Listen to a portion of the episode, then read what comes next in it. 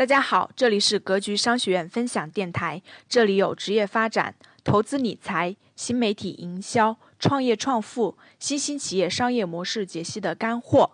想获得更多详细内容的，请加微信七幺零八六五二三八。下面请听分享。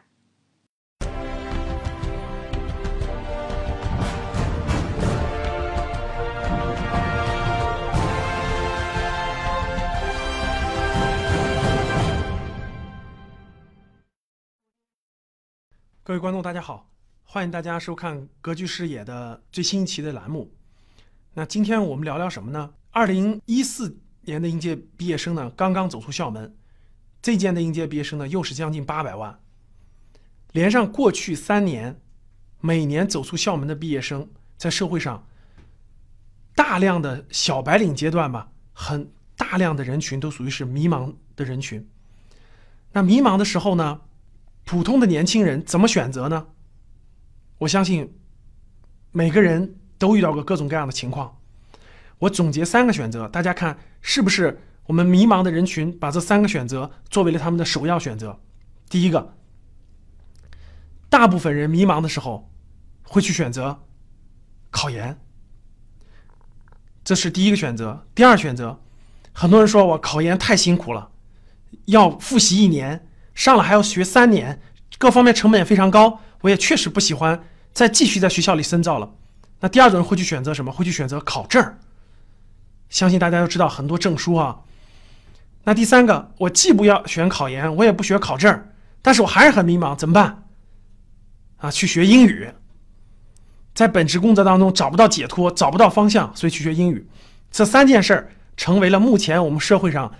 年轻白领迷茫时候的三大选择，但这三个选择能解决我们的迷茫问题吗？我非常想问大家这个问题。无论你选择了考研，选择了考证，选择了学英语，就能解决你的迷茫问题吗？其实，我的观点是这样的：这三条路其实都不能解决你的迷茫问题。为什么呢？我们先从整体上说。表面上看，我选择了一件事去做。这件事干什么？是去学习，让我的时间精力都投入到一件事当中去。大家想一想，无论是考研，无论是考证，还是学英语，表面上看，我们都投入了大量的时间和精力去做一件事，每天去埋头苦干，每天去看书，每天去图书馆，每天去学英语的环境当中，等等等等。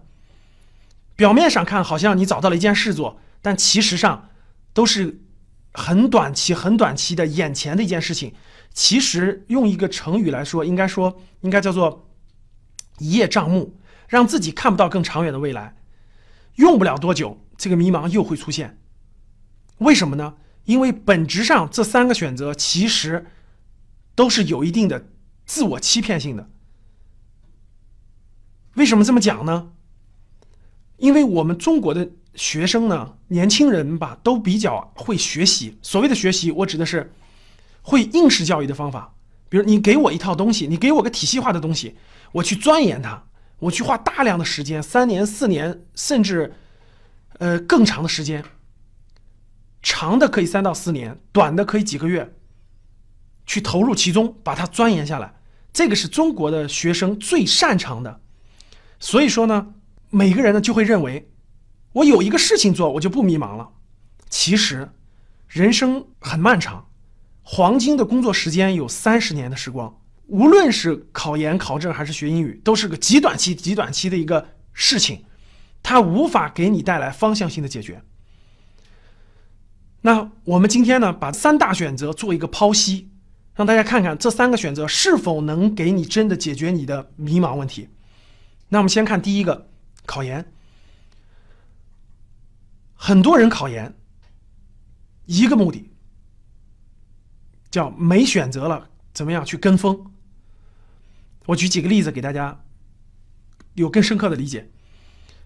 我们格局生涯呢，我们格局生涯学院每年培养几千学员，其中的研究生比例非常非常高。我见过各种各样的研究生，非常典型的有以下几类：第一类。这个研究生呢，学本科研究生学了七年的会计，结果到我们这儿来报名的时候呢，直接就说说老师，我研究生学会计的，我本科学会计的，但是我不想做会计。我说那你当年为什么要学，为什么要上会计的研究生呢？本科之后为什么不大胆转行，大胆去尝试尝试其他的工作呢？他说当时我也不知道我能干什么，大家都考研，所以我就考研了。考完研了，我上了三年，我发现，哎呦，我不喜欢当会计，所以我今天很迷茫。我说你花了三年的时间，将近四年的时间，花了大量的时间精力去学一个，就去证明了一件事，你不愿意做这个。他说对。我说你觉得成本高不高？他说他也觉得挺挺高，但是不知道该干什么，所以今天同样迷茫。还有，我们还有很多研究生，学的专业呢，专业性也非常强。比如说材料学呀、自动化、工程类的研究生也非常的多。他毕业了以后，他觉他会找到我们说说老师，我不不喜欢干这个职业方向。我说你完全可以凭你的专业方向找一份。国企啦、央企啦、五百强等等的工作啊，他说：“老师，我学完了，我发现我一点都不想搞科研工作，我一点不想搞这个研究工作，我一点不想搞这个，我觉得那个不适合我。我觉得我很想去做与人打交道的工作。”当他们说出这些时候，我觉得前面他们花了大量的时间和精力去做一件事儿试错。其实这个试错不用花这么多的时间，不用花三四年的时光，把大量的精力都用于复习、考试等等等等去证明。其实，考研这件事儿大家一定要慎重。社会上有一种观点，特别是父母给大家传达了一种观念，说是今天的本科生已经泛滥成灾了，如果你再不深造的话，你怎么在这个社会上立足呢？以前听过一句话，像北上广这种城市，哈，北京掉下来块砖砸死十个人，有九个是研究生，还有一个在研究生的考研的路上呢。虽然是一个笑话哈，但是也说明了今天的研究生其实也非常非常泛滥了。家长说的话对不对呢？各位说，如果你不深造，你怎么有出路呢？那如果照这个逻辑的话，大家想一想，过两年研究生就泛滥了。实际现在研究生已经泛滥了。我上大学的时候，我当时的本科生一年才一百多万，现在的本科生一年八百万。研研究生本专科生八百多万啊，研究生已经一百多万了。过两年研究生已经泛滥了，难道继续上博士吗？好，那所有家长都会认为，你上完博士肯定比研究生好找工作啊，研究生比本科好找工作，博士比研究生好找工作。那好，那未来我们继续上，上的博士后，博士后比博士好找工作，那我觉得上的灭绝师太也不一定好找工作。什么是头呢？其实，这个社会需要的人是方方面面的，很多人其实都不是拼学历的。这样的例子，我相信我可以举出很多很多，非常非常多。所以说，唯学历论，唯一张文凭决定自己的未来，我觉得这个观点是，我觉得是非常错误的。社这个社会上绝大部分人其实并不适合走研究路线，一直往下研究，一直做到博士、博士后，并不适合每一个人。第二种情况。我接触过两种在校的研究生，他们在校上读研究生这三四年时间，让我感觉到了完全不同的两种学习状态。有的研究生上研究生这三到四年，就跟读大学大二、大三、大四似的，叫大五、大六、大七，过得松松垮垮，不知道该怎么学习，不知道该怎么跟老师打交道，不知道该怎么跟工作经验久的同学打交道，不知道该怎么充分利用学校的资源。学校的公开课、讲座等等，而有一部分研究生呢，读研的过程中非常充实，啊，晚上知道去参加什么样的讲座，甚至是跨校的，怎样跟更有工作经验的在校学习的校友打交道，怎么跟老师打交道，怎么给自己获得更多的资源。同时，在校的研究生，我发现他们有两个特征：第一类呢是大四直接考研的人，直接考研的，跟风考研，考上了研究生或者保研了，不知道自己为什么上。动力、学习的方式方法其实都一般。第二种研究生是在社会上工作了几年以后，明确了方向，下功夫，考上了研究生。这种人，他们的研究生过得非常充实，知道怎么去度过这大研究生四年、三年的时光。所以从这个角度，我想说，其实考研没那么着急，如果你方向很迷茫，盲目选一个专业去考研究生，其实不如在社会上先工作两三年，对自己有深刻的了解，对外部环境、对行业、对职业、对企业有更深刻的了解，然后再去上，比你盲目上效率要更高。那很多学员可能就说了，说老师，你这其实是不是跟我们说，大家就别深造了，本科就够了，上个本科。那如果我是专科，我再续个本，然后就可以了，就工作。其实我是不反对大家深造的，大家深继续深造是非常非常有意义和价值的。但是并不以，并不能以那张证书为你的核心目的。说的再简单点，如果你是为了这张证书去学习的话，我觉得你在浪费时间。我举几个例子来给大家了解。我原来有一个朋友。他上的是长江中欧、北大、清华这样顶级商学院的学习，学费七十多万。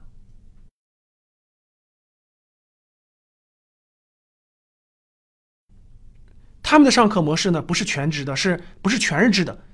是每个月集中学习四天，每个月集中学习四天，然后两年内把这个课程学完。大家算一算，一天的课程是两万学费。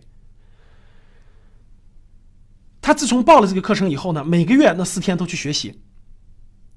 他的学费是七十多万。后来我跟他交流的时候，他从第二年开始，他与这些同学，大家想想，这种课程的同学都是什么人？都是各个公司的上市公司的企业家、CEO，一些知名的财经人物等等。我跟他交流，他就说，从第二年开始，他跟他的同学做的生意，每年做的生意都上亿。大家觉得这个学费值不值？其实深造是伴随一生的。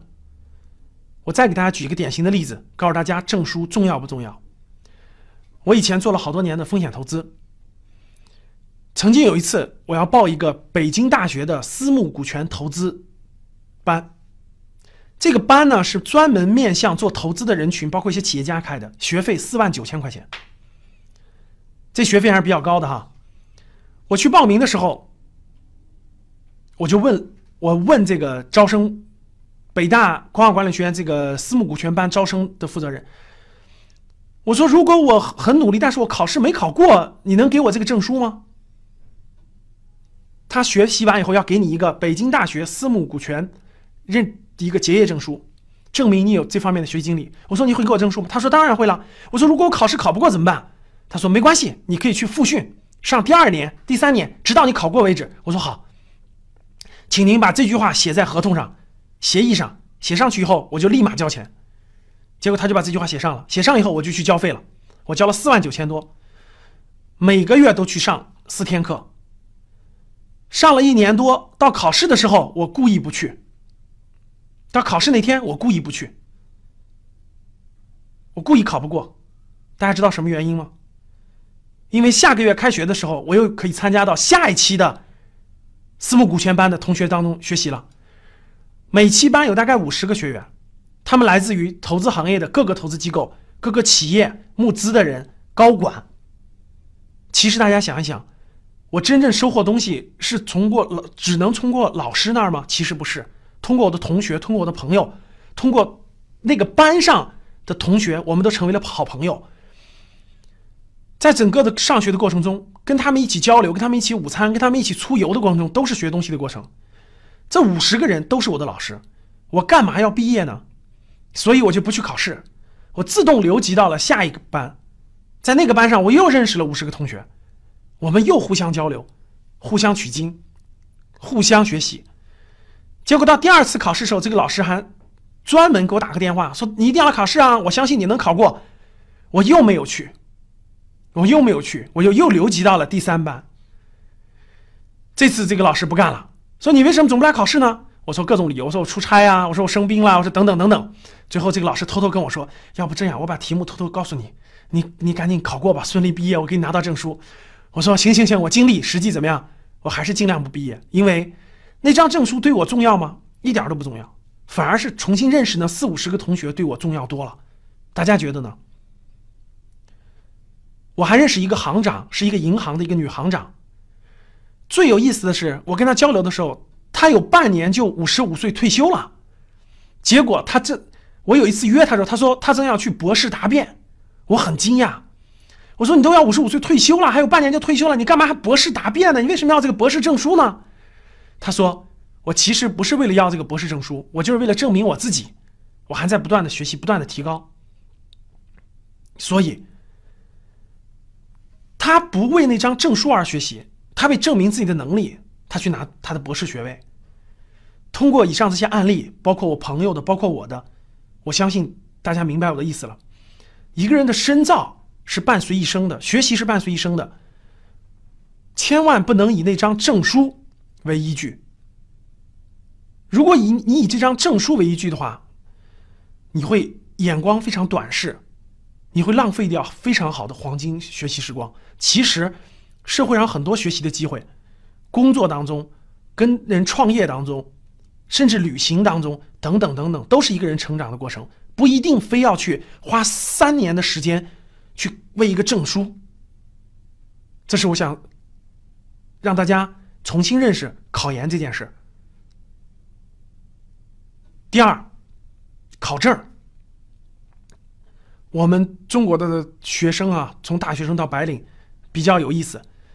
一迷茫以后呢，发现哇，我也不知道我该干什么，反正我的专业不喜欢。那听说证书多了以后好找工作，于是我就多考点证书吧。所以说什么人力资源资格证、什么物业资格证、什么证券从业资格证等等等等，报关员、会计证。我曾经遇到一个学员，我们这个学员给我拿出来二十八个证，大学毕业时拿出二十八个证，落了这么高。甚至有，甚至有物业师、报关员、人力资源、什么什么会计一堆。最后他找到工作以后，我问他：“你这些证书都用上了吗？”他说：“一个都没用上。”其实这件事情不仅仅我我在这里跟大家说，前两天国家刚刚出了一个政策，我相信大家都关注到了。人力资源与社会保障部从二零一四年八月份开始，大规模整顿整个中国的考试认证市场，因为全国有两千多个认证，其实绝大部分都没效也没用。借助了中国大批量的学生迷茫，这些各个各个这个利益团体在通过这件事情牟利赚钱。随便举个例子，学一个人力资源资格证，学费要五千多块钱，但其实从事人力资源的人没有几个有这个证书的，也不用这个证书，其实没有法律效力。它并不是说司法考试的律师证，或者说注册会计师证，或者说大家知道，比如说水电。水电工有相关的认证，因为这个是有安全性的。真正有入行入职这个法律约束力的证书，在中国审核完不超过两百多个。所以说，在前一阵儿，人力资源社会保障部专门发文，在今年和明年联合整治整个认证考试市场，将取消到二零一五年九月份将取消两百多项认证。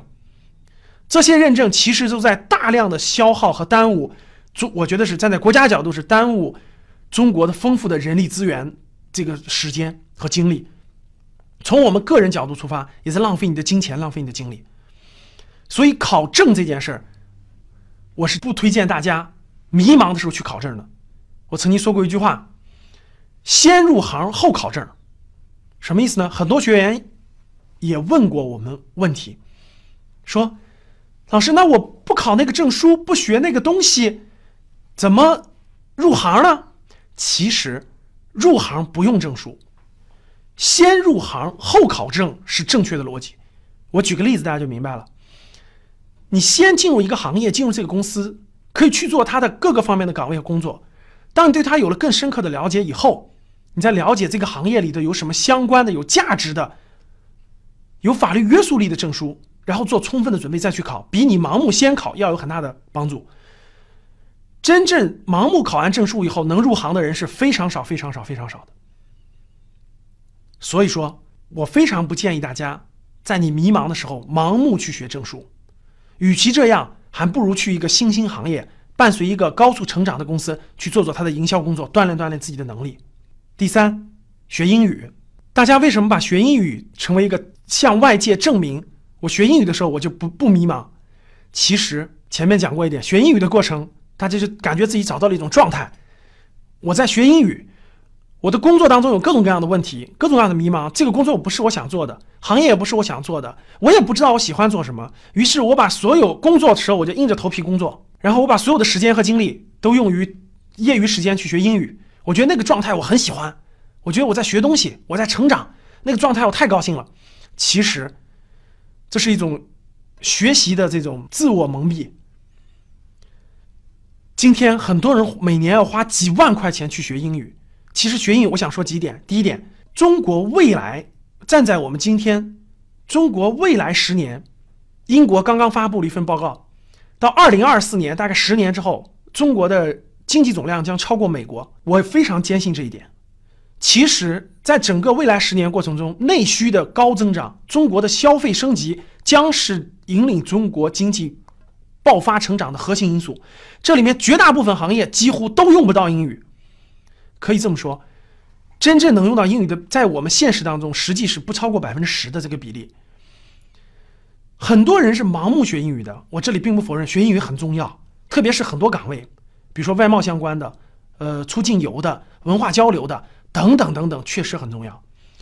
但是，绝大部分、绝大部分人，大家想想，我们身边有多少人考过了四六级？可能，但是有多少人考过四六级，出国旅游连最基本的交流都不会？其实，都是在为学习而学习。学英语有很多的方式方法。今天在线教育这么发达，你可以通过互联网的方式，你可以通过参加活动的方式。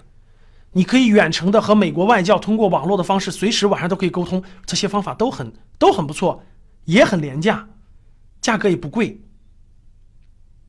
但是，我们站在自己迷茫角度出发，学英语并不能解决我们的迷茫问题，它只能给我们增加一项技能，增加一项技能。那回顾我刚才说的这些，考研、考证、学英语，都不能解决迷茫。可能我们的观众都想问一个问题了，那你说我们应该做什么才能解决我们迷茫问题呢？那这个问题是一个非常关键的问题，留在我们后面几期给大家详细讲解如何破解迷茫。好，谢谢大家。